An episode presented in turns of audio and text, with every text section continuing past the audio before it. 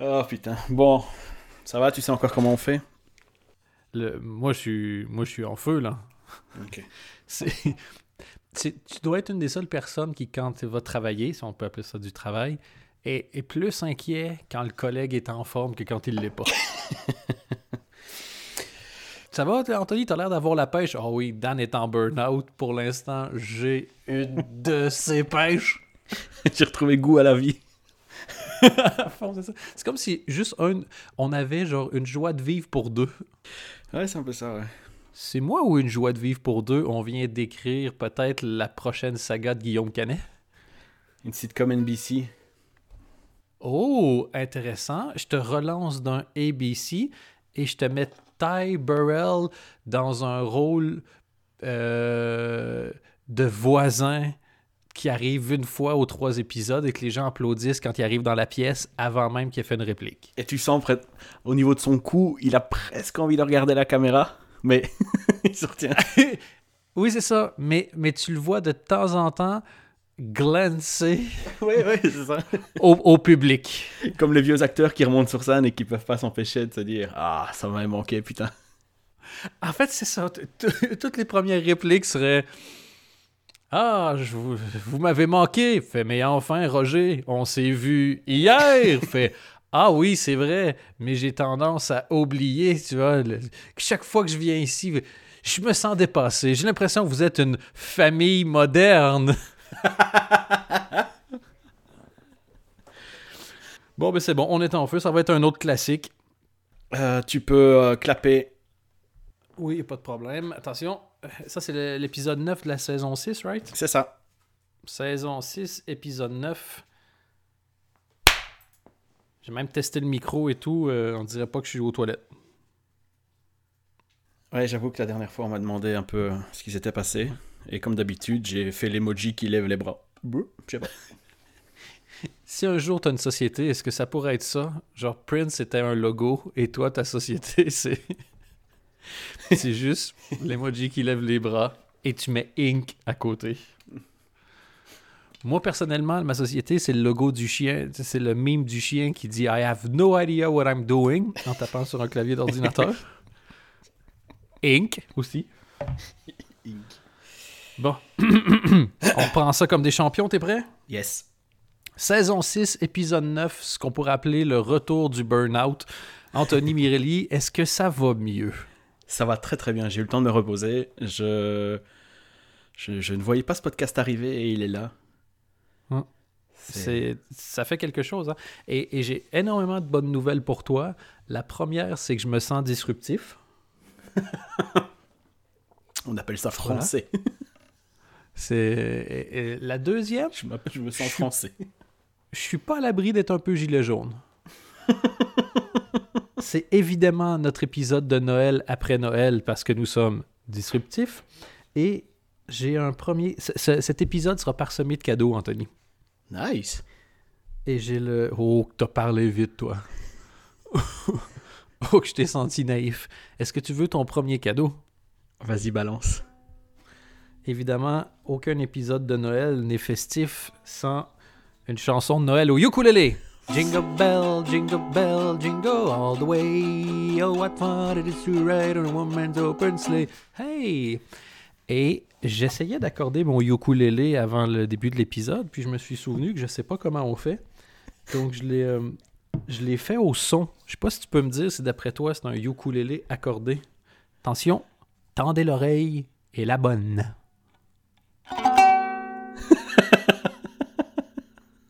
C'est pas le son de la victoire, ça? Moi, je considère que au Real Madrid, quand il marque un goal, ça devrait être ça, genre le goal, goal. Écoute, une fois, ça serait une fois tu m'as offert le, le Quickie Mark en Lego. Euh, Oui. Je préfère le ukulélé. Ben, Redonne-moi le quickie mark. Jamais! Je t'ai donné des muffins pour que tu peintures ma clôture. Tes muffins, t'es pas mangeable. Peinture ma clôture. Force-moi! Mais euh, euh, les, les gens demandent en plus le retour de la Oui, musique. ben, Donc c'est un retour plus retour de la musique. En fait, je crois que j'ai euh, j'ai compris qui était notre public. Tu sais, après des années à se demander c'était qui, j'ai compris qui était notre public. Je crois qu'il s'agit principalement de. T'as vu Intouchable? Euh, ouais. François Cluzet, là-dedans, il, est- il il il est sexuellement paralysé et il doit faire appel à des prostituées d'oreilles. Imagine ça, mais si François Cluzet était masochiste. Donc, je crois que principalement, ce sont des gens en fauteuil roulant qui font Oh qui nous écoutent. Non, mais on- pour être sérieux deux minutes, on va essayer de retrouver un rythme normal. C'était un peu compliqué ces dernières semaines. Euh, Oui. Il y a juste un truc qui m'a fait mourir de rire. C'est parce que on a lancé un Patreon. On était assez mal toutes les semaines en se disant bon, qu'est-ce qu'on fait? Parce que y a quand même ce Patreon qui, qui existe. Mais il y a un gars qui a passé qui est passé de 5 dollars à 1. C'est le mail qui m'a fait le plus rire de tout 2018. Et C'est c'est tellement doux comme, Oui. comme avertissement. Il a choisi l'option Come on, guys. C'est vraiment ça, il a fait. En fait, il- nous, on est arrivés, puis genre, on était en train de jeter du papier de toilette partout sur les arbres autour de sa maison. Puis euh, il est sorti, puis il a dit Anthony, Daniel, oui, je crois que vous pouvez faire mieux. Je crois en votre potentiel. Puis il est rentré à la maison, puis on a dit Ah, calice. Et on a commencé à enlever le papier de toilette nous-mêmes, et lui s'est servi un scotch en faisant C'est probablement un prof. Tu sais, comme tu avais des appréciations sur ton bulletin. Moi, je, le- moi, je l'imagine en tout cas avec une veste en tweed et des ronds de cuir sur les coudes. T'es toujours à ça de l'insulte? By the way, à ça de l'insulte. C'est un titre qui est, qui est efficace, je crois, pour tout. Une émission d'histoire à ça de l'insulte, tu vas le regarder. Un Rose Battle à ça de l'insulte. T'imagines un Rose Battle juste passif-agressif? C'est la meilleure idée, en fait. Un Rose Battle passif-agressif. Tu vois, ah, fais une bonne main d'applaudissement pour mon adversaire. Enfin, pour ses efforts. J'ai hâte de voir ce qu'elle est capable de faire quand, quand elle essaie vraiment. Tu En fait, t'es en train de décrire un roast battle, mais présenté par euh, Laurent Ruquier et toute la troupe de On ne demande qu'à en rire. Ah putain, on te demande qu'à en rire qui revient édition Rose Battle, puis t'as pas le droit de prendre les disques qui étaient bons.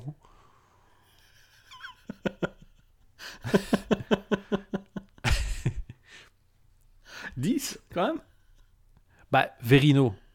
Verino, il était dans Oui. cette émission Oh, il a fait genre 45 passages. Euh, après, euh, comment il s'appelle? Celui qui est pas Jérémy Ferrari Arnaud de sa mère. Oh, God. Ben, Ceci dit, il était sympa. qu'il- Il était sympa, ce gars-là. C'est ça. Peut-être que t'aimes pas son style parce que c'est très absurde, mais tu peux pas nier qu'il est doué. Ouais, ouais, non, bien sûr. Mais tu sais que même euh, Jérémy Ferrari, sur scène, il est toujours assez insupportable. Euh, encore là, dernièrement, il- je crois qu'ils ont diffusé son, son spectacle, là, le truc Beyrouth, je sais pas tout quoi. Mais par contre, en interview, il est beaucoup plus. euh, euh, comment dire Sans être trop positif non plus. Supportable? Ouais, non, mais vraiment, en fait, il est sensé et il dit des choses assez intéressantes. Je pense que c'est depuis qu'il s'est coupé les cheveux. C'est en fait son sa personnalité est exactement l'inverse des muscles de Samson. On revient avec un peu de mythologie. Ça sera pas long. J'ai euh, j'ai un jingle mystère quand c'est de la mythologie. T'es prêt? Toujours.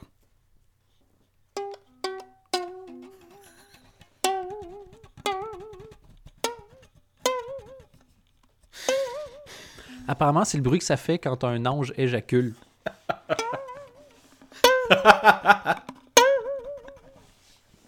Et bizarrement, quand Dieu éternue aussi. Donc, à chaque fois qu'ils entendent ce bruit-là, ils font comme Gabriel euh, euh, À tes souhaits?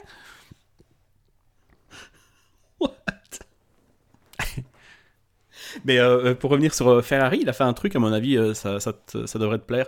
Il expliquait, je crois que c'était chez Yann Barthès, pourquoi il vend son DVD euh, genre 10 balles en fait. Il a, il a demandé à un éditeur, euh, voilà comment ça se passe euh, si on le fait nous-mêmes en gros. Et euh, ils ont tout fait eux-mêmes, c'est-à-dire la prod, la, la fabrication même du DVD, le, le jaquette et tout et tout. Du coup, ils ont pu récupérer ce que, la part de l'éditeur et vendre le DVD moins cher. Bob, c'est. mais encore une fois, je pense que c'est quelqu'un qui, a une- qui a- qui a- qui a une bonne tête. Et j'ai l'impression que si on le rencontrait, qu'on discutait, on aurait moyen de bien s'entendre avec lui. Il y aurait juste le moment où qui serait awkward, où on lui dirait Bon, maintenant, pourquoi tout c'est si magré Et mais ouais, sur scène, c'est impressionnant. hein. Waouh. Juste pour revenir à Dieu qui éternue, euh, quand il éternue en anglais, est-ce qu'on lui dit God bless you puis il fait Ah, j'avais déjà une grosse journée, j'ai pas le temps.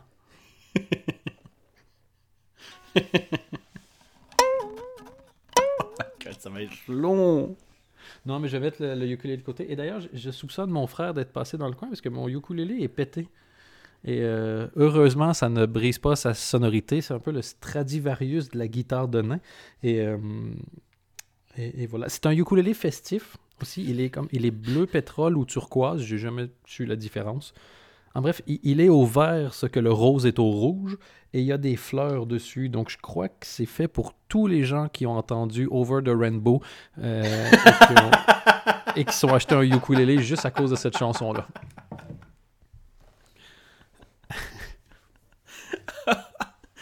Oh, rien que l'évocation, ça ça m'a fait ressortir toute la rage que j'ai par rapport à cette chanson. Donc, toi, t'es pas un fan de Jason Mraz? Oh god, non. Si, quand c'était. euh, Il y a un sketch euh, du SNL où c'est Andy Samberg qui le joue. c'est hyper drôle. Il a des colliers et tout. Enfin, tu vois, le douchebag à, à 200%. Euh, J'aimerais saluer Adrien Méniel. On est évidemment dans la, la, la section des, des cases dédiées de l'émission. Je, je viens de le voir euh, aujourd'hui, donc au- le jour de l'enregistrement. On est donc le 22 novembre.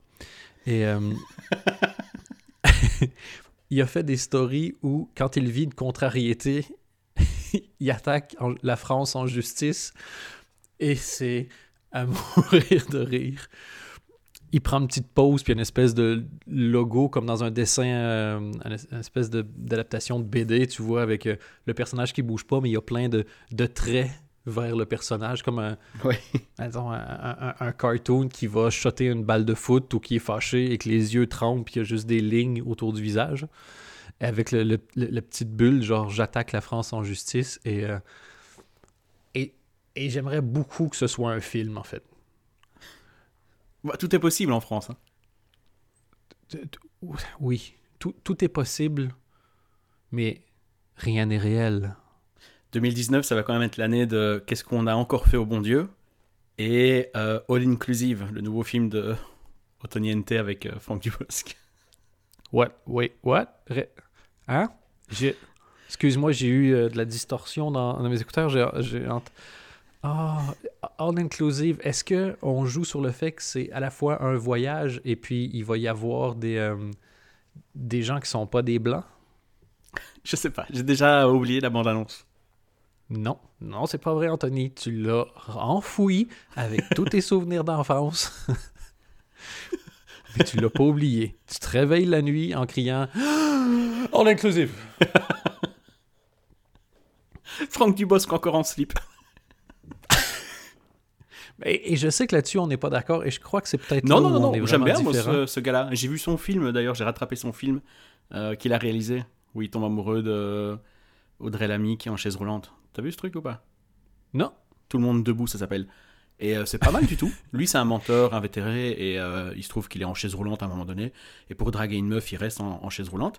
Sauf qu'il tombe amoureux de la sœur de cette meuf-là qui est vraiment en chaise roulante. Et euh, c'est pas mal du tout.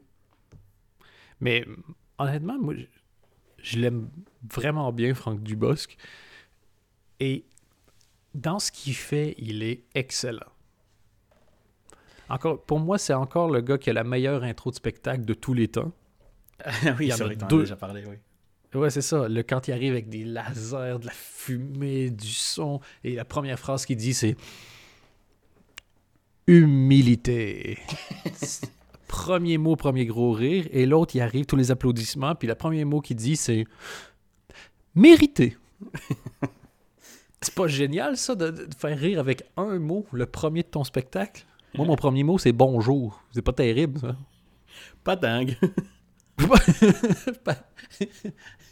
Maintenant, je vais, voilà, je vais essayer de limiter, mais en disant des mots que ce sera ja- jamais tout à fait bon, tu vois, genre. Immobilier.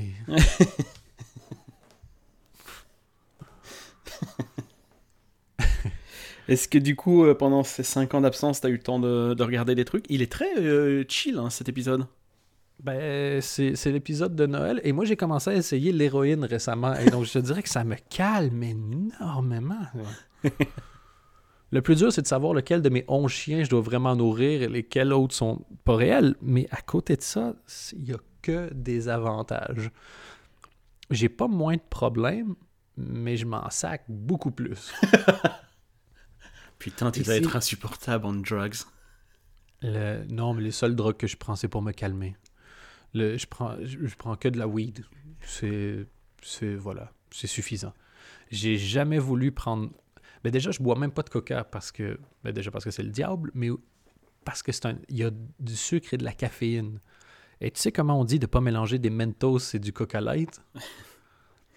Je- je- Ben le sucre, c'est du Mentos. Le, coca... le, le, le, le caféine, c'est des Mentos. Et moi, je fais du Coca Light. À chaque fois que je mélange ça. La, chose la plus intense que j'ai consommée dans ma vie, je bois même pas de café parce que parce que je suis comme Obélix où je suis tombé dans la caféine quand j'étais petit.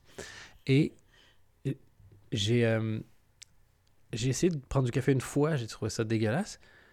Mais deux fois quand j'étais au collège, donc cégep, c'est entre le secondaire et l'université au Québec, j'ai dû euh, rester debout pour étudier un examen de mathématiques parce que contrairement à ce que vous pouvez croire, je suis pas un génie dans tous les domaines. Oh, première déception de ce podcast. J'ai des première déception, calme-toi. Non, mais c'est parce que je vais Le- couper la- le passage du ukulélé, donc ce sera la première. D'ailleurs, ça me fait penser, je devrais peut-être raconter ça avec un peu de sad ukulele music. Je- on, on me dit, on me dit que je suis le Adele du ukulélé. You, Yukudedel. Et donc, j'avais décidé de, de- d'essayer de me tenir réveillé. J'a- J'avais mis un fond de coca dans, un- dans une tasse, à l'époque où j'en buvais encore.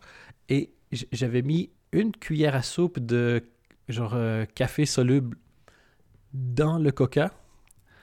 Et je m'étais fait comme un, genre de shot. Et si vous faites comme ah, fuck you, vous buvez du Red Bull vodka, tu vois, c'est pas énormément de différence au niveau du décès potentiel. Et ce truc-là avait moussé 20 cm de haut pour genre 4 cm de liquide. Et, euh, et je l'avais bu en une shot parce que je n'avais pas spécialement envie de déguster ce cocktail. Et juste les papilles que tu as dans le fond de la gorge, quand ça, le liquide a touché, avant même que je le boive, tu vois que l'effet soit dans le sang, juste le goût dans le fond de la gorge, mon corps s'est mis dans une alerte.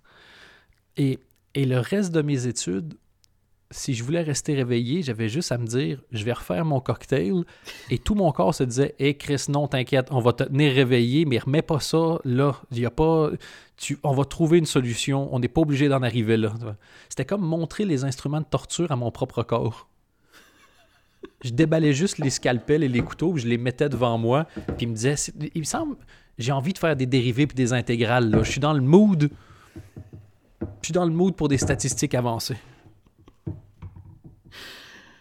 Ah, putain. Ouais, c'est pas facile, hein? J'aimerais qu'on se parle de nos Noëls respectifs. Anthony, euh, à partir de quelle heure as-tu commencé à boire?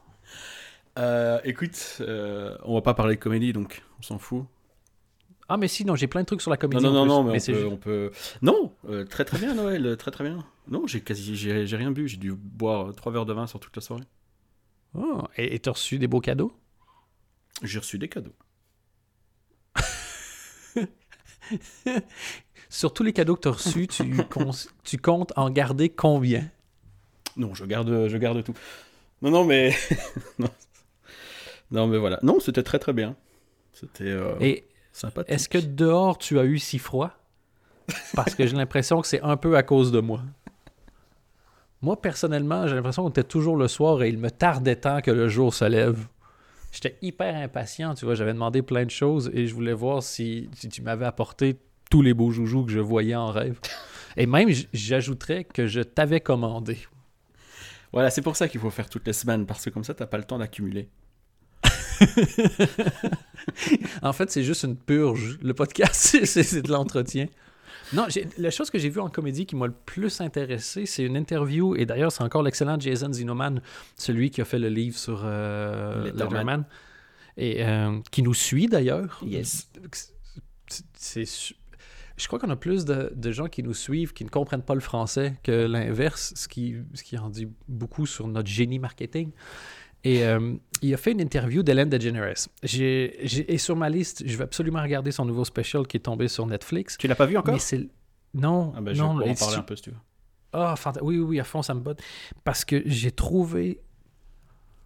C'était la première fois que je voyais ça. Une interview avec cet angle-là. Et c'est quelque chose, moi, qui, qui, qui me turlupine depuis des années. Hélène DeGeneres, c'est, c'est tellement vu comme étant une bonne personne que ça en est devenu genre un cliché. Il y a- il y a- avec euh, Jimmy Kimmel, il y avait une vidéo il y a plusieurs années qui faisait genre un- en gros un, Good Samaritan off. Et c'était les deux dans un espèce de cercle de genre fight club dans, dans, un, dans une cave. Et chacun, c'était un nice off. Et qui essayait à chaque fois de faire quelque chose de plus en plus gentil.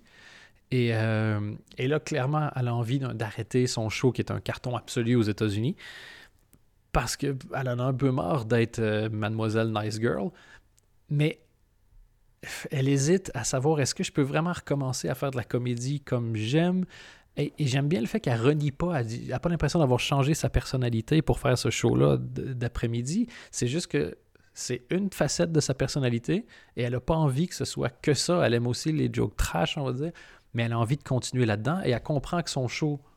Genre, il expliquait littéralement des blagues qu'elle n'avait pas faites dans son show parce qu'elle considérait que c'était pas l'endroit pour les faire, mais qu'elle voulait pas qu'on la limite à ça. Et sa, son, son épouse, sa femme, Portia de, euh, de Rossi, avait un avis, son frère, qui l'aide beaucoup sur plusieurs trucs, avait un autre avis, et c'était tout le, le dilemme qu'elle avait entre son amour du métier, l'image qu'elle a envie de faire. C'est une interview fascinante qui m'a donné envie de voir le spectacle, voir à quel point il est, entre guillemets, edgy, mais pas par rapport à ce que moi j'aime, par rapport à l'émission qu'elle fait. Quelle est la liberté qu'elle s'est donnée elle-même? Bah écoute, euh, déjà c'est euh, co-réalisé par euh, Tig Notaro, son show, et euh, en, en producteur exécutif, enfin pas exécutif, mais enfin en conseiller, enfin disons ça comme ça, il y a euh, Tig Notaro et Neil Brennan, donc elle est quand même assez bien entourée. Et Oui. j'avoue que ça commençait très bien. Euh, elle parle de vraies choses dont on a envie de parler. En fait, j'ai même, un peu le même souci avec ce spectacle-là que ce que fait Gad Elmaleh ces derniers temps. C'est-à-dire que raconte-moi qui t'es vraiment, je m'en fous de, de Tes blagues. Voilà, de tes pseudo-histoires euh, à moitié Ouais, le quoi. décalage entre, entre ce qu'il te raconte et ce que tu sais Voilà. qu'il est parce qu'il est tellement public. ouais. Et, euh, et ça commençait bien. Elle parle du fait que, on, ben voilà, on lui dit qu'elle est plus relatable parce que euh, elle est pétée de thunes et elle est loin de, de- de tout le monde. Et en racontant ça, elle dit en fait, euh, ça m'a tellement chiffonné que euh, euh, j'ai demandé à mon majordome, euh, mais pourquoi on me dit ça? Et puis j'ai demandé à quelqu'un d'autre de faire couler un bain. Donc c'est super drôle. Mais après, ça switch vraiment dans des banalités. Il Ah. y, a- il y a un moment donné où on voit sur un écran derrière elle, et de triste mémoire, ça me rappelle You Gonna Be Killing Me de Chelsea Handler, qui avait aussi un écran.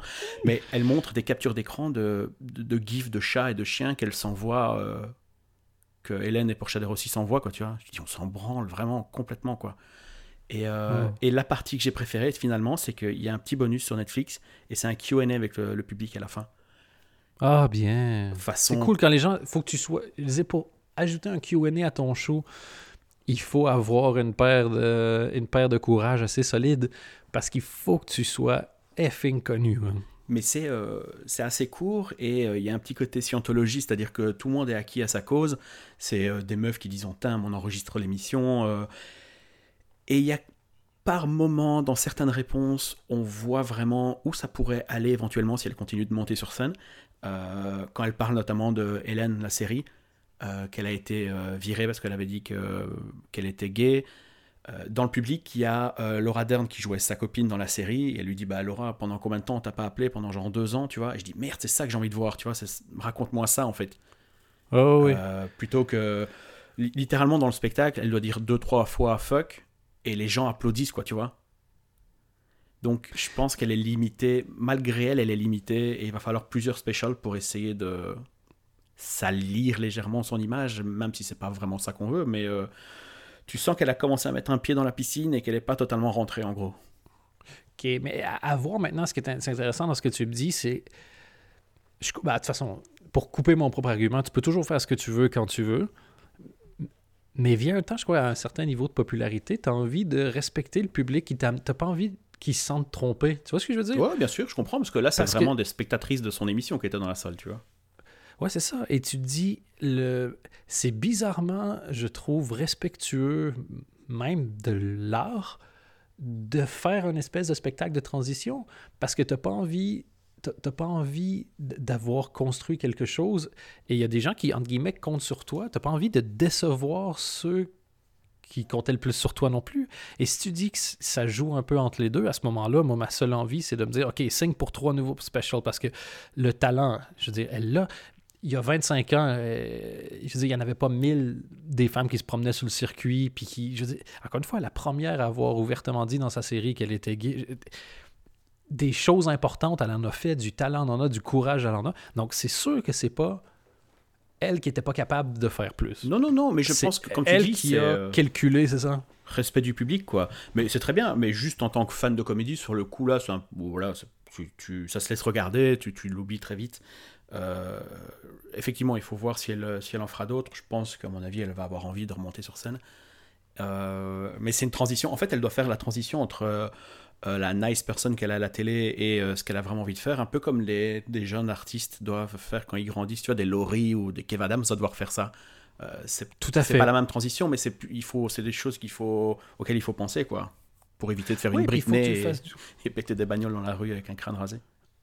c'est ça. Mais c'est, c'est facile de l'extérieur de dire comme Ouais, mais on peut faire ce qu'elle veut. Tu fais Oui, mais encore une fois, ne manque pas de respect à ceux qui t'aiment. Et, j'ai dit, pour avoir eu l'occasion de faire des tonnes d'interviews avec des gens, puis des gens d'horizons vraiment différents, dans l'émission entre autres sans chichi, une des personnes qui m'avait le plus marqué, c'était Frédéric François. Frédéric François, où tu te dis, en fait, la seule chose sur laquelle il n'y a pas d'humour, c'est sur sa musique. Et je me suis rendu compte que c'était pas de l'ego. C'est parce que si lui commence à, faire de l'autodérision avec sa musique, c'est pas de lui qui se moque. C'est de tous les gens qui sont fans. Et c'est la seule chose qu'il va pas accepter de faire, se moquer de ses fans.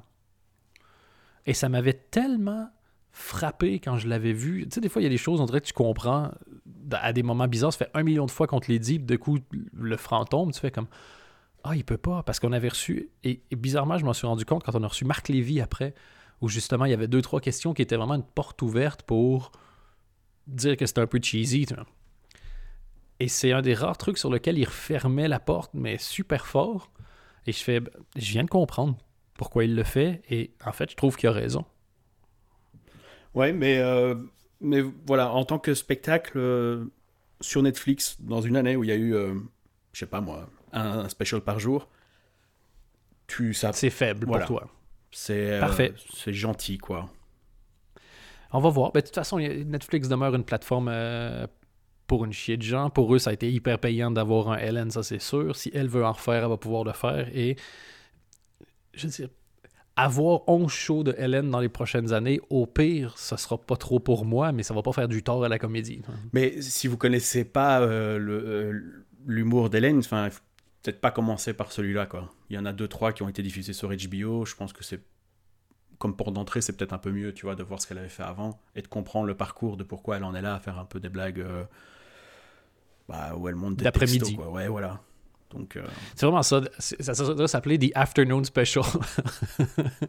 mais après, la prémisse du, du, du fait d'être euh, relatable, c'est pas mal, hein, mais elle en fait pas, elle en fait pas grand-chose. Il y a une blague qui est dans la bande-annonce d'ailleurs, je trouve ça drôle, où elle, parle à un moment donné du fait qu'il y a beaucoup, il y a de plus en plus d'animaux dans les avions maintenant. Et elle dit euh, tu, tu, vas t'asseoir à la place 10B et euh, t'es à côté d'un hérisson, je sais pas, j'invente. Mais elle dit, enfin 10B, je sais même pas si ça va jusqu'à 10, là-bas derrière, j'ai jamais été. C'est ça que j'ai envie de voir en fait. Ça c'est drôle. Putain, pour la première fois, j'ai été upgradé en avion. Mon siège, c'était le 1K Moi, je savais pas que ça allait aussi loin dans l'autre sens. Moi, j'ai toujours été chez les pauvres et je pensais que les avions, c'était comme genre, tu sais, les hôtels, il n'y a pas d'étage 13 souvent. Je pensais que les avions, il n'y avait pas de rangée 1 à 5, tu vois. J'ai vu mon billet, je fais un cas. Je sais, putain, je pense qu'il falloir que je le pilote. J'étais tout stressé. Mais, euh, et quoi, ils t'ont tiré au hasard? Le, ben, honnêtement, le fait que je sois un génie comique, d'après moi, a, joué un peu avec, avec ça. Mais euh, j'étais appelé, j'étais super stressé. Tu vois, j'arrive au, premier contrôle avant d'aller déposer le bagage. Et t'as un des gars de sécurité qui check mon passeport, check ma face, puis il fait genre Alain, viens voir. Et je fais Ça commence souvent comme ça, les films de Tarantino. Pourquoi j'ai l'impression que la prochaine scène, je, vais, avoir les deux mains attachées à une table, en disant Je vous jure que je sais pas c'est qui, Gonzalez. et, euh, et ils ont dit Ah, vous avez été sélectionné euh, pour un upgrade. Ah, je fais Il était temps, motherfucker. Et, euh, et,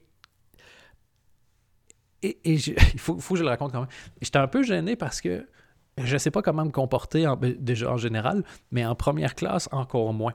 Donc, je me dis, c'est pas grave, Dan, joue la smooth, check si tu trouves un autre homme blanc en première classe. Et en fait, ça, a vraiment été facile de trouver un autre homme blanc en première classe, je vais pas te mentir.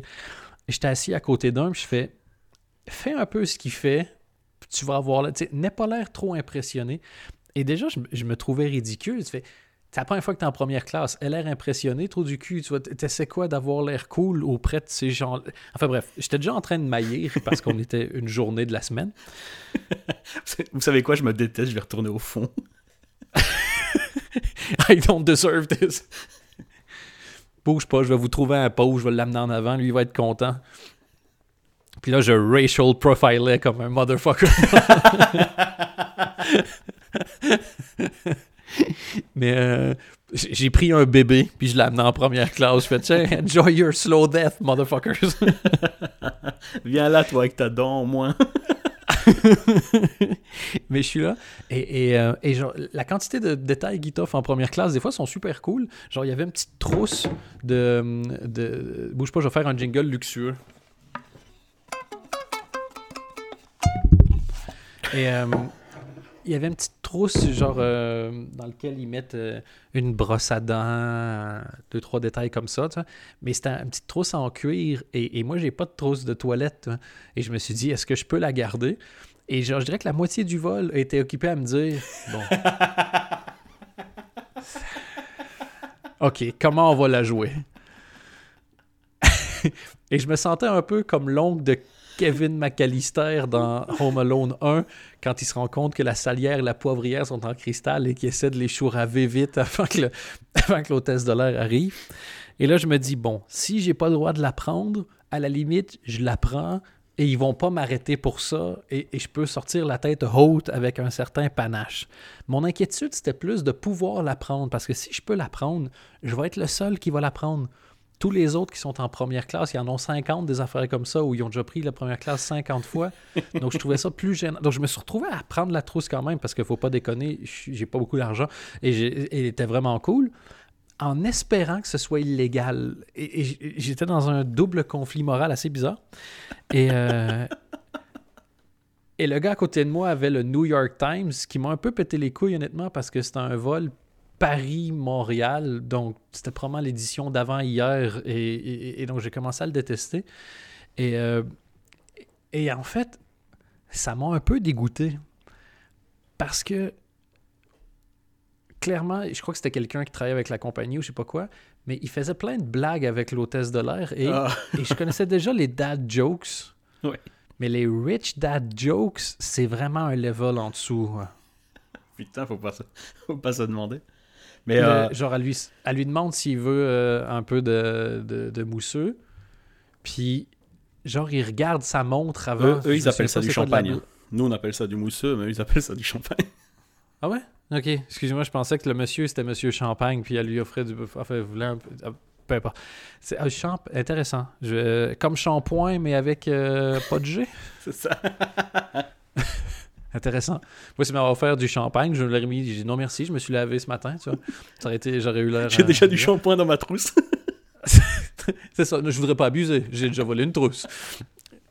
Et après ça, tu avais deux personnes à côté qui, euh, qui se donnaient des techniques de vente. Et en soi, c'est super. C'était deux jeunes dynamiques, tu vois. Mais je sais pas pourquoi ils, me dégoûtaient tant que ça. Mais il avait rien fait. Il s'en allait à un meeting, il était gentil, il, se montrait des PowerPoint, tu vois. C'est un peu la pornographie marketing, j'ai l'impression. Mais le- t'avais un couple de petits vieux en arrière qui était, qui était bien correct. Mais tout ce qu'il me disait tapait sur les nerfs. Et en fait, c'est là que je me suis rendu compte. Ma place est chez les pauvres, man. Oh putain, moi je l'aurais pris direct, hein, tu rigoles. J'ai fait un vol euh, 8 heures à côté d'une gamine de 4 ans allemande. Je le conseille est-ce que tu es capable de comprendre quand tu pleures? Putain, c'était pénible. Pénible. Et sa mère avait. euh, Tu, tu sais, des gens qui ont des taches sur les dents, je trouve ces gens-là sourient beaucoup trop. et sa mère était un peu désolée, tu vois, bon, c'est pas facile avec une gamine. Et du coup, elle me souriait tout le temps, et j'ai envie de dire, meuf, C'est pire. oui, c'est pire, ça m'énerve, j'ai envie de te, te mettre du Tipex ou je sais pas quoi dessus, enfin, ouais. Donc, Et il y avait euh, quelqu'un en première classe, pas loin de moi, qui, euh, qui avait d'évidence un problème avec son nez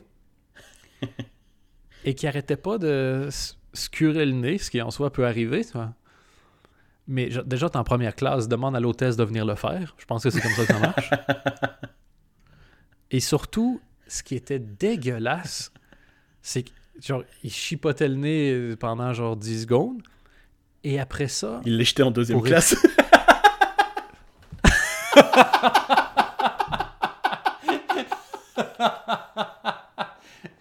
tu savais que, genre, toi, quand tu mets de l'air au-dessus de ta tête, c'est la poubelle de la première classe, en fait.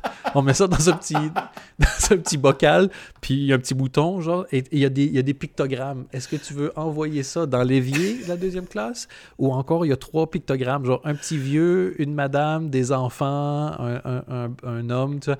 Tu choisis, en fait, tu tapes le, le numéro de siège sur lequel tu veux envoyer. C'est pour ça que les enfants pleurent toujours, c'est que les gens de la première classe leur balancent des cochonneries. Attends, ça me fait penser que j'ai vu. Je pense que c'est Jimmy Carr. Euh, Oui, il a son émission sur Netflix, là, The Fix, qui est très très drôle. Ouais. Mais il parlait, euh, à un moment donné, il Il parlait est avec de... Catherine Ryan aussi, que j'adore. Ouais, bon, on va, on va en reparler parce qu'elle est incroyable. Mais il parlait du fait de baiser dans les avions. Je, à chaque fois que je vais dans les toilettes d'un avion, je me dis, mais comment c'est possible? Enfin, c'est tellement petit. Et euh, Ah, c'est drôle. sa, sa façon de dire ça, c'était. C'est juste des gens qui friment en disant euh, j'ai baisé dans des toilettes chimiques. Moi, c'est, en fait, c'était le. Ce que j'en ai parlé dans, dans, un spectacle. J'ai dit, qui a déjà baisé dans un avion? Euh, vous êtes dégueulasse, tu vois. Qui se dit, hey, viens, on va aller faire l'amour là où 200 personnes viennent de chier dans même pas un mètre carré, tu vois. Va, pi- va baiser dans le centre d'études sur la gastro, tant qu'à ça. Il n'y a rien de plus dégueulasse. Parce que c'est sûr qu'il y en a un qui va devoir avoir de la nudité en contact ouais, ouais, ouais, trop. avec des. Tu vois.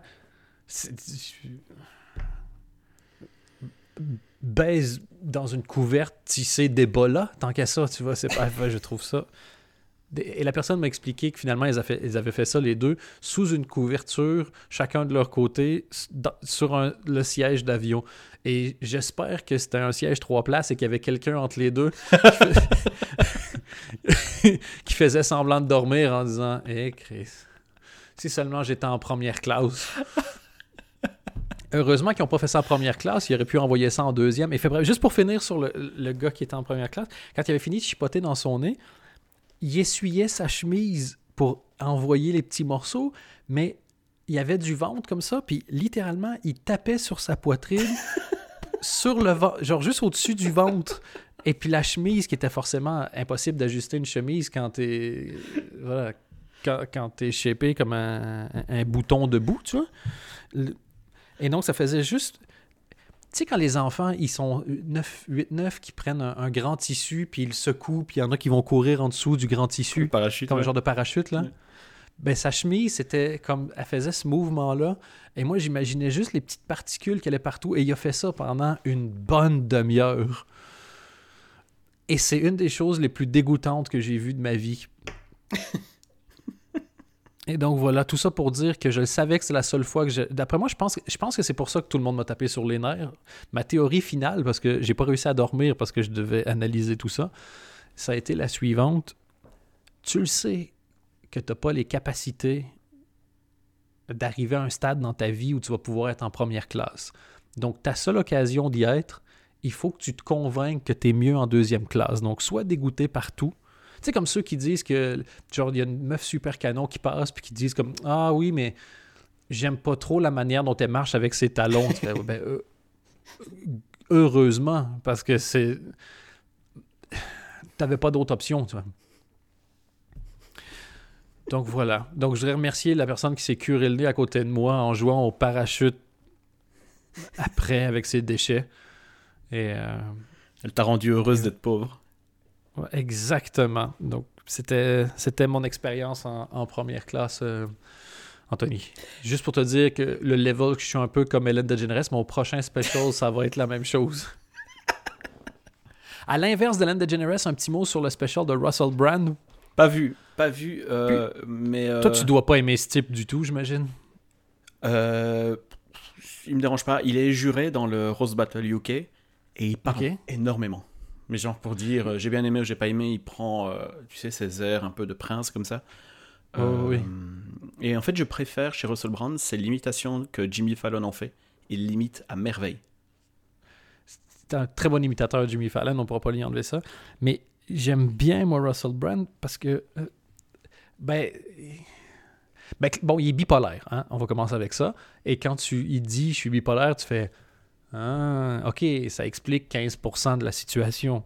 Et il dit quand il était diagnostiqué bipolaire, à 20-21 ans, puis il dit quand j'ai pris les médicaments, mais à cette époque, j'étais pas spécialement sobre. Donc, there was a sort of chemical competition in my body. c'est ça, il, ces médicaments sont tombés dans un environnement compétitif quand ils sont arrivés à côté de tous les autres trucs qu'ils prenaient. Et c'est une superstar en Angleterre. Euh, et, il a un tout petit peu pété les plombs, euh, ben, toujours. Et en gros, il commence en revenant sur son année médiatique. Et, euh, donc, voilà, tous les, bouts d'interview et tout ça. Et pour moi, ça fait pas du tout prétentieux parce qu'il y a vraiment eu. Tu sais, c'est un gars qui fait vraiment la première page de plein de journaux. Donc, ça justifie parce que tu as justement les coulisses quand tu dis parle-moi de ta vraie vie ben, je trouve que Russell Brand, justement, il est super fort pour faire ça et il se ménage absolument pas. Le show, c'est euh, Rebirth, c'est ça? Oui, exactement. et il dit Je suis super content que vous soyez ici parce que ben, j'ai besoin de faire de la promo pour mes spectacles. Mais quand tu as passé toute ton année à dire que tout ce qu'il y avait à la télévision, c'était du complot et de la crap, turns out, you get less invitations to the telly. Il a même fait euh, euh, manifester pour euh, qu'on arrête le porno sur Internet et tout. Il est parti complètement en couille, ce gars-là. Mais c'est le special, honnêtement, tu le regardes, mais prenez pas de café avant là. Il l'a pris pour toi. il te le transmet par les yeux, juste les yeux. Il est hyper intense et si vous aimez ce spectacle-là, moi, il a fait un truc que je trouve brillant, son spectacle de Messiah Complex. On en a déjà parlé ici. Mhm. Il parle de ses quatre messies préférés et il arrive à retourner les choses. Il fait beaucoup de recherches. Il fait effectivement 50 000 mots pour en dire trois. C'est pas moi qui va le blâmer. Mais, euh, mais j'ai adoré. Et l'énergie dans ce spectacle, en fait, lui arrive à parler hyper distinctement, mais il t'envoie une patate d'énergie. Je crois que c'est plus fatigant pour le public que pour lui. Oui, je pense aussi. Mais je vais, je vais, je vais jeter un œil. Je, suis en train de rattraper des trucs que j'avais pas vu là. Euh, j'ai vu euh, Adam Sandler, incroyable. C'est incroyable. comme tout le monde, hein, tu t'attends à dire oh, un nouveau show d'Adam Sandler. Moi, j'y allais par nostalgie. Tu cliques dessus, tu fais OK, ben c'est pour ça qu'il domine depuis autant d'années. Et le titre est génial. Quand il fait sa chanson et il dit à tous ces connards sur Rotten Tomatoes. Mais putain, je rigole parce que c'est des. Bon, c'est con-con, quoi, tu vois. Les chansons sont quand même assez euh, simples. I pee in the shower because I have no respect for my family. il arrive sur le truc avec Chris Farley et tu dis Ah ouais, ok. Putain, c'est super émouvant en fait. Ah, mais en fait, je, je crois qu'Adam Sandler est quelqu'un, au final, prof, de genre professionnellement, c'est peut-être une des personnes les plus saines au monde. Ah ouais, ouais, ouais, mais il est en dehors de tout ça. Ben, de toute façon, il suffit de voir comment il est fringué sur scène, il en a rien à foutre. hein. Il monte, il fait son truc, euh, il adore chanter, il adore faire rire les gens, il est drôle. Et tu vois tous ces passages qui coupent un peu... euh, euh, les- Donc il y a plusieurs scènes euh, dans le spectacle. C'est un montage assez bien vu en fait, mais il y a des moments où il fait juste le clown, on dirait un singe. De dire, mais calme-toi, mec, tout va bien, tu vois. Mais il, il aime ça. Et euh, En fait, c'est ça. Il fait ce qu'il aime. C'est ça qui est Ouais. beau. C'est un des plaisirs que tu as à voir ce spectacle-là. La même chose que quand tu regardes Very Merry Christmas pour moi. Ils sont contents de faire ça. Ben, ça fait plaisir à voir. Et euh, euh, Chris Farley, j'en ai, j'ai regardé une interview de lui chez Letterman, sa première interview chez Letterman, euh, parce que Bill Burr était invité dans le podcast de Conan O'Brien Oui, je l'ai entendu. et il parle de. Quel, ah, quel magnifique podcast, Bill. Burr. C'est, ils sont bons tous les deux ensemble. Et, et j'ai adoré Will Ferrell, mais j'ai préféré de loin l'épisode avec Bill Burr parce que les deux sont à la fois, des fois, le petit et le grand. Les deux peuvent se moquer l'un de l'autre, mais toujours en étant gentils. Enfin, il y a quelque chose de. Et ces deux amoureux de la comédie. Mais genre, euh, fois mille, quoi. Ben, j'ai noté plusieurs trucs parce qu'ils ont parlé, notamment donc cette interview de Chris Farley chez Letterman. Effectivement, je l'ai trouvé hier sur YouTube et euh, c'est incroyable. Mais Letterman, il arrête pas, mais il rigole, il rigole, il rigole. L'autre, il fait le fou complètement parce qu'il était complètement fou. Mais euh, ouais, et le podcast de Bill Burr, euh, enfin avec Bill Burr, Juste préciser ce que c'est dans le podcast, c'est qu'ils disent Chris Farley a réussi à faire rire Letterman, mais aux éclats. Ouais, ouais, un vrai rire euh, presque incontrôlable. Et effectivement, quand tu regardes l'interview, c'est le cas. Mais euh, ouais, Bill Burr, j'ai réécouté hier avec euh, ma copine, puisque j'ai eu des passages. Je faisais les courses en fait quand je l'écoutais, et j'ai rigolé, mais tout seul, parce que tout à un moment, il commence à raconter avec sa femme euh, qu'il a une nouvelle théorie de se dire je vais faire ce qu'elle veut. I had a break- c'est ça, il dit I had Oh, a breakthrough. Et puis Conan lui dit My theory, you didn't have a breakthrough at all. Il dit donc j'ai eu une percée dans la vie, genre une révélation. Et juste avant qu'il commence à le dire, Conan le casse en disant Ma théorie, t'as rien eu du tout. Il explique son affaire pendant 10 minutes et Conan, sa seule réplique, c'est Ouais, c'est ce que je viens de dire. T'as eu aucun breakthrough alors. Mais je vois, en fait, ce que j'adore chez Bill Burr, c'est que je vois toujours d'où viennent ses, ses points de départ, d'où ça vient, tu vois, d'où Ah partent oui. ses réflexions. Et à chaque fois, je trouve ça tellement drôle. Euh, ici, c'est de se dire, bah non, c'est pas que notre cool va bien, c'est juste que je fais tout ce que ma femme veut et que forcément, ça peut caler bien, tu vois. Tu dis, putain, mais oui. Et c'est- Oui, ça. si tu comprends pas d'où ça vient, je pense, c'est pour ça qu'il y a certains qui le trouvent un peu grossophobe, homophobe, euh, misogyne, etc. Alors que je pense que vraiment pas, c'est pas vraiment le cas. Mais que... Moi, ce que je sens chez lui à chaque fois, ben, j'ai toujours peur qu'il soit. mis- Je crois que c'est toi qui avais dit Bill Burr, tu ris deux fois à ses blagues. La première fois parce que c'est drôle, puis la deuxième fois parce que t'es content de pouvoir encore l'aimer. Parce que quand il commence avec sa prémisse, c'est toujours genre un peu misogyne, Ah ouais, ouais. Puis tu fais comme Ah shit, non, s'il te plaît, pas toi, s'il te plaît, pas toi. Et à la fin, tu. Je crois. euh, Moi, ce que je vois, et c'est sûr que. euh, En même temps, il, il attaque pas mal tout le monde déjà. Euh, Et lui en premier. J'ai hein? l'impression. Oui, c'est ça. J'ai l'impression qu'il c'est toujours le point de. Voici une observation qui a l'air misogyne, mais je vous challenge d'essayer de prouver que l'observation n'est pas vraie. Voilà, c'est ça. lui-même, il termine en montrant que son observation est ridicule et que c'est parce qu'il est un con qui pense comme ça. Et c'est cette espèce de double jeu-là qui fait que moi, je trouve fantastique. Parce que s'il fait juste dire « je pense ça, mais en fait, je suis penser ça », c'est- entre guillemets un peu facile, mais c'est le temps qui te laisse à te dire « mais putain, mais en fait, je trouve qu'il a raison, puis je trouve que c'est misogyne, mais je suis pas misogyne. Donc, qu'est-ce qui se passe? Et c'est ce, c'est avec, ce- c'est là qu'il va créer un maximum de tension, puis qu'il va réussir à le défaire. Mais il faut, il faut être maître de la situation pour arriver à faire ça avec, je vais pas dire finesse parce que finesse et Bill Burr, faut pas exagérer, mais avec doigté.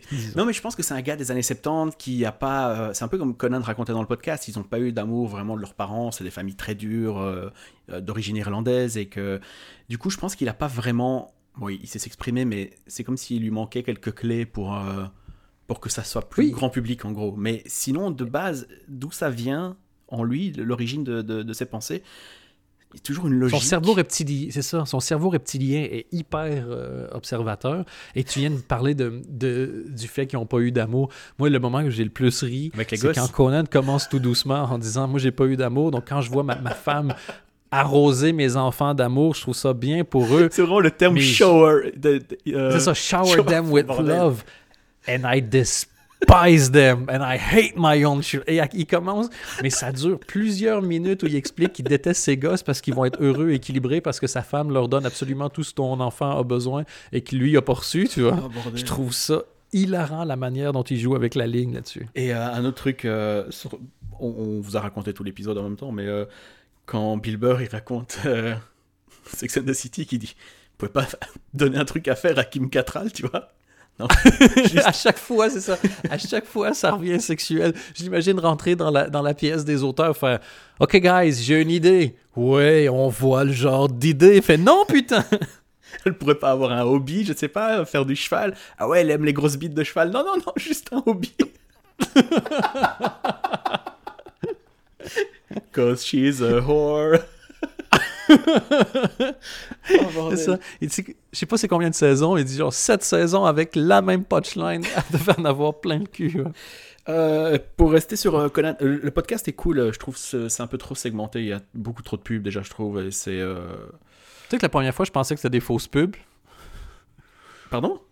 La compris. première fois, je pensais que c'était des fausses pubs. Les premières pubs du premier Ah épisode. oui. Je fais, ah, c'est marrant, il a fait des fausses pubs. Je fais, ok, non, c'est des vraies pubs, il a fait des gags. Et apparemment, pour faire une parenthèse, mais euh, en hyper lien, euh, Thomas VDB a un podcast. Et Incroyable. apparemment, lui, il a fait des fausses pubs dedans. Incroyable. Euh, ça s'appelle 100 VDB par minute. C'est sur Deezer, mais c'est disponible un peu partout. Enfin, c'est un podcast Deezer. C'est un des trucs les plus fous que j'ai entendu euh, bah, euh, là ces derniers temps. C'est, il, peut faire euh, un podcast, donc ça dure une demi-heure. Il y a un invité. Et dans le dernier, il reçoit les sœurs euh, Girard. Elles ne parlent qu'à la septième minute. Véridique, hein Elles disent bonjour et puis c'est tout. Il a il a tellement de rubriques, de fausses pubs, il fait un faux agenda culturel, euh, il y a des chansons, il y a des jeux, enfin c'est... euh, Si vous aimez Thomas VDB, je pense que tu peux pas, tu peux pas te couper avec ce truc. Mais je voulais revenir sur Conan, t'as vu l'épisode au Japon? Non. Ah putain, bah, c'est comme le reste, sauf que là il est au Japon. Mais euh, il y a des séquences incroyables où il paye des acteurs pour être sa famille. Et euh, parce que ça se fait là-bas. Et, euh, et du coup, il a un père, une femme et une fille qui le suivent partout et qui sont obligés de rigoler à ses blagues. C'est à mourir de rire. Il est tellement bon. Ouais, ouais, non, mais là, c'est, il atteint des niveaux. Il a été une fois invité à un mariage par des fans et euh, il a pas su aller. Enfin, il a pas été. Et euh, là, il s'invite chez eux. du coup, il retrouve la maison, il rentre chez eux. Ah, c'est euh, incroyable. Ouais, on peut revenir sur Harry. Shafir. Ah, pardon. Harry Shafir. Ah, ben, de- c'est vrai que t'enquêtes sur Net- les trucs euh, sur la télé. Euh, The Fix, avec euh, donc euh, Jimmy Carr et Catherine Ryan et une autre personne que je connais pas. Catherine Ryan, j'ai regardé hier encore de ses Et, sketchs. bah, L'autre, c'est D.L. Louis, il est super connu. C'est un des King of Comedy. Ah oui, oui, oui. C'est juste que j'avais pas retenu son, son nom. Désolé, mon erreur.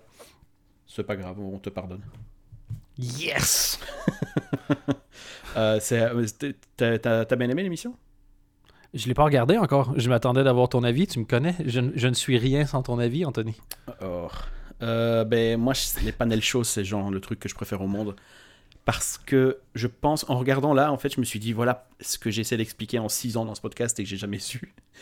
C'est que ce qui fait pour moi la différence entre l'humour américain et enfin le stand-up américain euh, ou même canadien, ben, on va dire euh, Nord-américain. nord-américain, et le reste, c'est que un panel show en France serait impossible. Parce que les gens peuvent faire des vannes, etc. Mais là, c'est des gens qui font des vannes sur des sujets limite improvisés, quoi.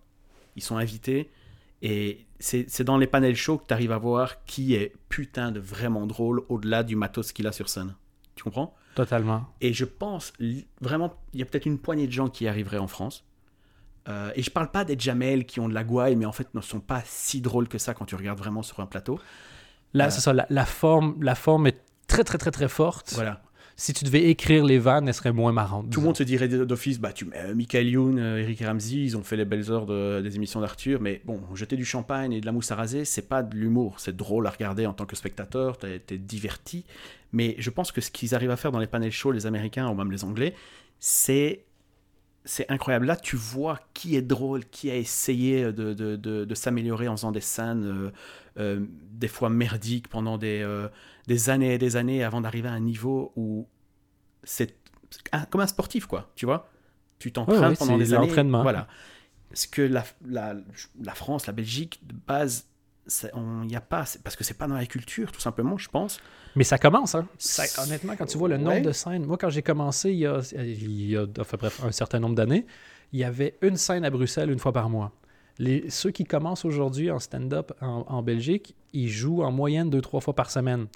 Ça, ça veut dire que dans cinq ans, il va avoir un autre niveau. Parce que ceux qui commencent un an après sont plus loin que ceux qui ont commencé il y a six ans, tu vois. Ce qui me pète les couilles, et ce que quand j'essaie de l'exprimer, on pense que je suis jaloux, alors que c'est pas du tout ça. C'est juste que ce que tu dis C'est est une question vrai. de nombre. C'est mathématique. Oui, mais il y a quand même encore ce petit réflexe de bah tiens, euh, on l'a vu trois fois, lui, on lui filerait pas une chronique radio, tu vois Ça, ça me pète les couilles.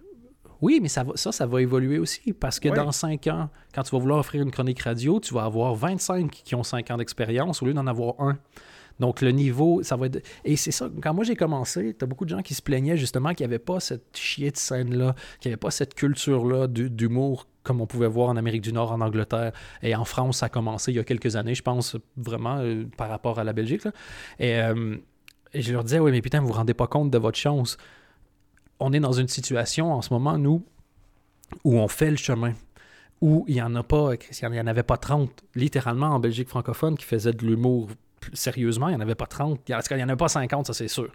Et donc, tu as l'occasion de toi créer le parcours qui est adapté à ton style, à ton talent. Tu vas être dans les premiers recrutés parce que dès que l'humour va commencer à devenir populaire, tout le monde va vouloir avoir un chroniqueur. Tu vas être dans les premiers qui vont être repêchés. Ça veut dire que les, les, le- les auditeurs vont s'habituer à ton style d'humour. Et, et puis dans 20 ans, ceux qui vont être ici, ils vont dire Ah, c'est quand même difficile, il y a tellement d'humoristes. Euh, quand tu réussis à avoir 5 minutes de stage time, tu es déjà content. Nous, du stage time, tu tu pouvais t'en créer toi-même, il n'y avait rien. Mm. C'est juste que le public n'était pas habitué, mais tu avais l'occasion d'être semi dans l'ombre sans compétition.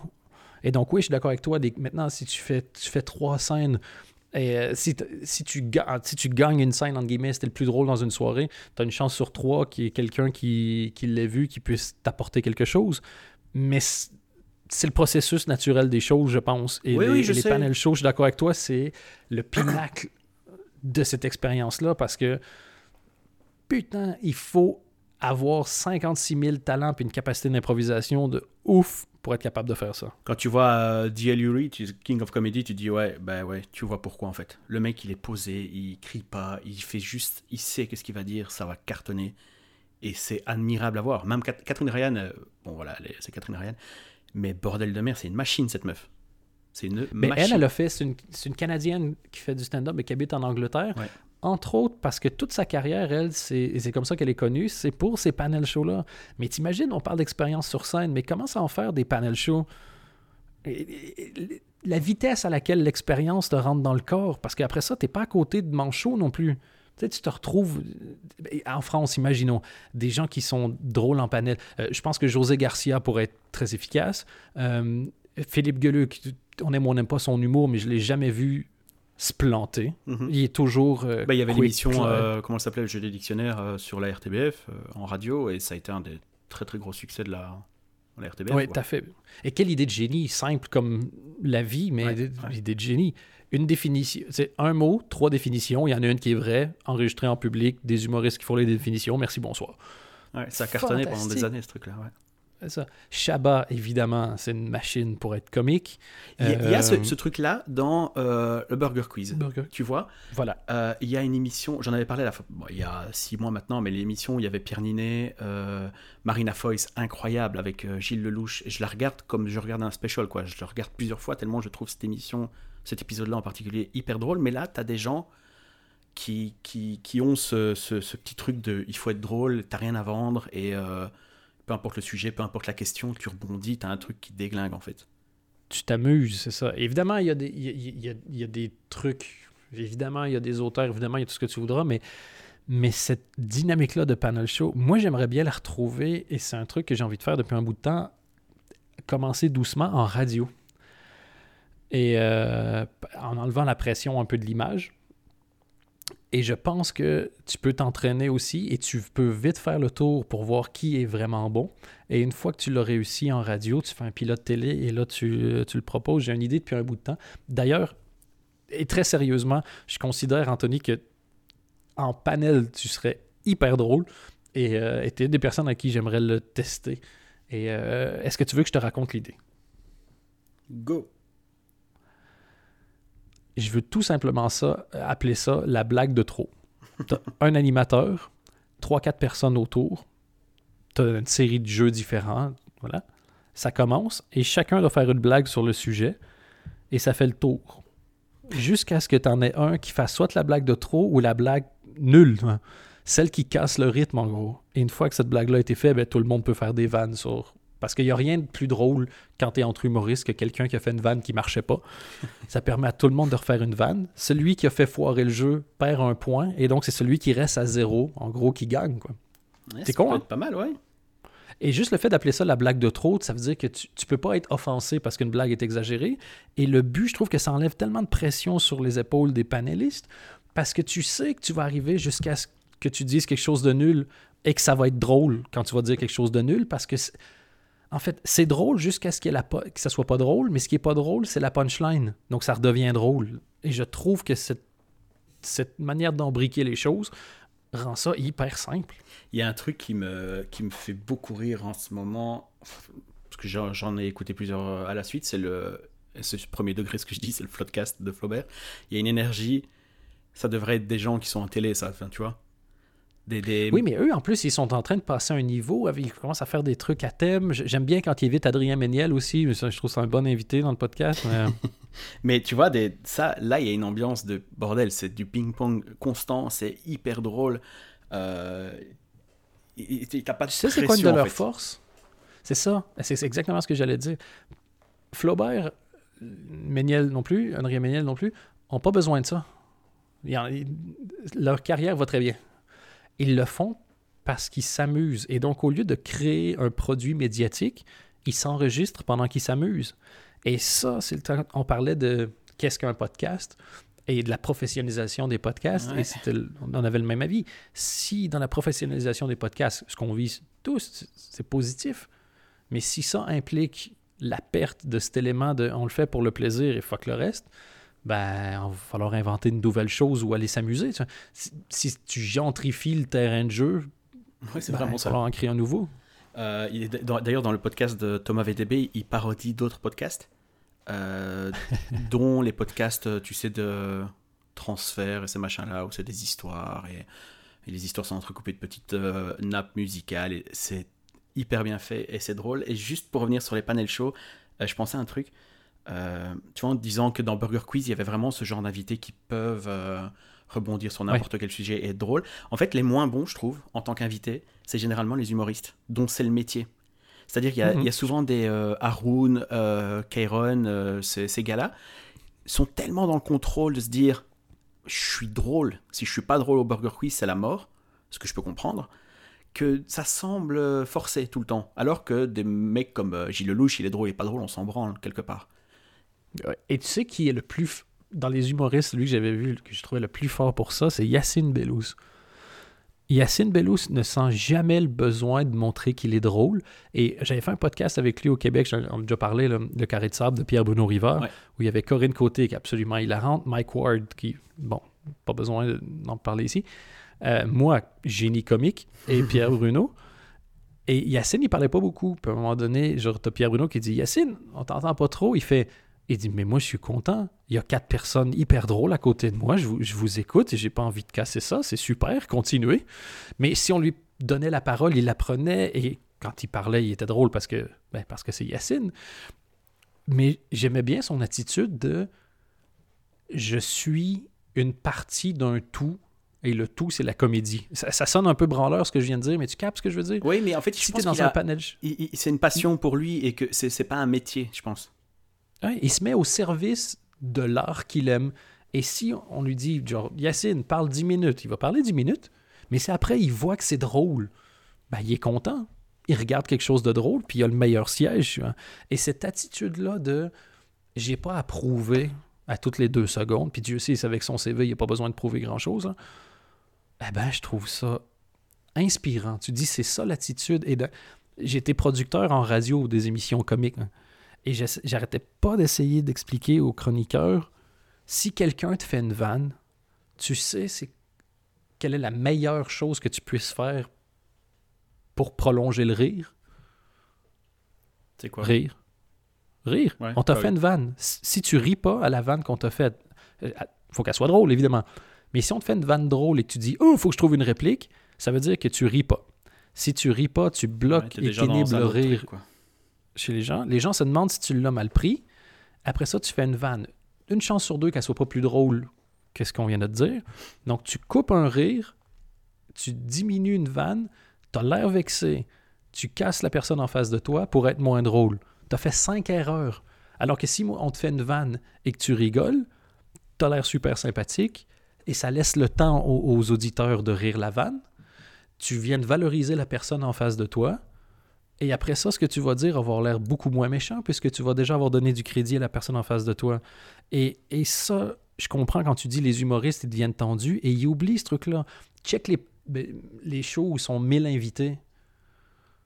Ceux qui marchent bien en général, c'est ceux où un humoriste est capable de rire à la vanne d'un autre humoriste. ouais, mais tu le revois direct, hein. si tu as un peu l'œil, tu, tu vois qui est un peu. euh, bon, il faut que je sorte une vanne dans. Si j'ai rien dit depuis 5 minutes et ça ne va pas, et euh, surtout dans une émission euh, comme Burger Quiz où tout le monde est drôle. Donc, euh, Oui, et, je, et regarde, je dis ça probablement que je me chierais dessus aller à Burger bien Quiz. sûr, non, mais, ça, c'est- mais après, bon, chacun son truc aussi, chacun son métier, Voilà. tu vois. Mais euh, Phew, heureusement qu'ils nous ont pas invités, Anthony. j'aurais dit non. La chance. Non, mais euh, pour revenir donc à The Fix, euh, le principe est, est très simple. hein. c'est euh, ils prennent un problème euh, de, de société, genre euh, la différence de salaire entre hommes-femmes, par exemple. Euh, Il y a deux équipes. Il y a toujours D.L. Huey et il y a toujours euh, euh, Catherine Ryan. C'est euh, l'arbitre, c'est Jimmy Carr. C'est un peu dommage parce qu'il est un peu effacé. Mais chaque équipe doit, avec un invité qui est aussi un humoriste, donc il y a, eu Ron Funches qui est hyper drôle, il y a eu Nicky Glazer, Sachir Zameta, il y a plein de plein de gens ils doivent trouver une solution. C'est souvent con, mais en même temps, leurs idées sont. Des fois, tu dis, ah ben ouais, c'est. Pourquoi pas Tu vois, il y a une logique, même si c'est complètement infaisable. Tu sais, genre, euh, pour euh, arrêter le réchauffement climatique, ça a été prouvé que si tu fais péter un, un volcan, la température redescend d'un degré, tu vois. OK. C'est débile, mais en théorie, ça marche, tu vois. Bon, il y a plein de gens qui mourraient, mais en théorie, ça marche. Et il y a. C'est une mauvaise idée qui fonctionne. Voilà. Et il y a toujours une, euh, une, une meuf qui est canonissime, mais ça, c'est euh, rien à voir, qui s'appelle Mona, Mona Chalabi, je pense, et qui, est, euh, qui vient donner des vraies infos à base de, de graphiques, etc. Elle bosse au Guardian, je pense. Et euh, donc, elle t'apprend des trucs en plus, et c'est juste bah, une réunion de gens drôles, en fait. C'est incroyable. Donc, parfait. Mettons, tu viens de regarder un film, tu n'as pas encore envie d'aller dormir, tu te mets un petit épisode, et puis euh, Ouais. c'est parfait. Ouais, ouais, et en plus, c'est très addictif parce qu'à la fin, euh, euh, Jimmy Carr termine l'émission en disant on, on va, euh, comment il dit? Résoudre un autre problème euh, de société dans 5, 4, 3. Et puis Netflix passe à l'épisode d'après, tu te dis bon, bah. Ah, bien joué. C'est con, hein, mais c'est. Très con, mais bien. bien joué. ouais. Euh, Qu'est-ce qu'on pourrait Anthony. dire? Oui, dis-moi. Ça fait 1h07 qu'on podcast. Yes. Euh, Est-ce qu'on garderait pas Harry Shafir pour le prochain épisode? Avec plaisir. Il y a encore plein, plein d'autres trucs euh, que, que j'ai vus et dont on peut parler. euh, on peut faire ça très vite si tu veux. Dans un autre Le- épisode. Oui, ben écoute, enregistrons le prochain épisode rapidement. Euh, je dirais que la meilleure façon d'avoir accès aux épisodes le plus vite possible, c'est évidemment de s'abonner au Patreon. Euh, salutations à la personne qui est passée de 5 à 1 dollar, ça m'a fait mourir de rire. Euh, maintenant, on va essayer de suivre cette personne-là et si elle change de, gamme de prix, on va, on va ça va être notre auditeur baromètre. Et donc, s'il remonte, on pourra dire qu'on a dominé. Et ça va être, en fait, tu sais, l'indice Dow Jones, c'est avec euh, un certain nombre de titres. Lui, ça va être notre, notre indice CNW. Euh, ça va être lui. Donc, pour l'instant, on, on, on a, on a un peu bitcoiné. hein. on a perdu 500% de valeur. Mais je sens, je sens qu'on va remonter, là, Anthony. Euh, juste un dernier truc euh, avant, parce que Ah, tu donnes, tu donnes, tu donnes, ça va faire remonter la cote, ça. Je ne sais pas si euh, ce sera toujours disponible euh, le temps qu'on enregistre un autre épisode. Il y a une série qui arrive sur Comédie Centrale euh, le 24 janvier, je pense. S'appelle The Other Two et c'est créé par euh, Chris Kelly et Sarah Schneider, qui étaient les ex-head writers du SNL. Et le pitch est tellement simple, c'est brillant. C'est deux frères et sœurs new-yorkais. Lui veut devenir acteur, elle a fait un peu de danse et sa mère pense que c'est une danseuse alors que pas du tout. Et leur petit frère de 13 ans devient une star à la Justin Bieber. Ah, nice. Et le, le pilote est en ligne sur le, la chaîne YouTube de, de Comédie Centrale. C'est visible en Belgique sans VPN, sans quoi que ce soit. Donc, a priori, il n'y aurait pas de blocage en France. Mais si pas, il y a moyen d'un peu de bidouiller, je, je suppose. C'est hyper drôle. Mais vraiment, le pilote te pose toutes les bases. Il y a plein d'acteurs qu'on adore, des Molly Shannon, des Ken Marino, des, des génies de l'humour qui ont besoin de rien faire pour être drôle. Et euh, c'est très très prometteur. C'est, comme tu dis, c'est à l'air des idées qui doivent être pitchées en, en une phrase, c'est du génie. Je peux en faire une deuxième, après j'arrête? Mais vas-y, on sent que t'as- Ah, ça t'avait manqué. Ça.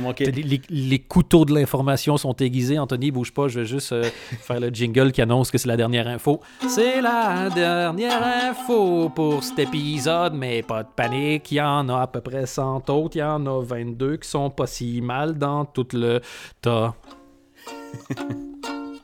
Hier, j'ai j'ai découvert une série euh, par pur hasard. Là aussi, le pitch est très simple. C'est Oh, trop. excuse-moi. euh, très simple, c'était notre mot mystère du jour.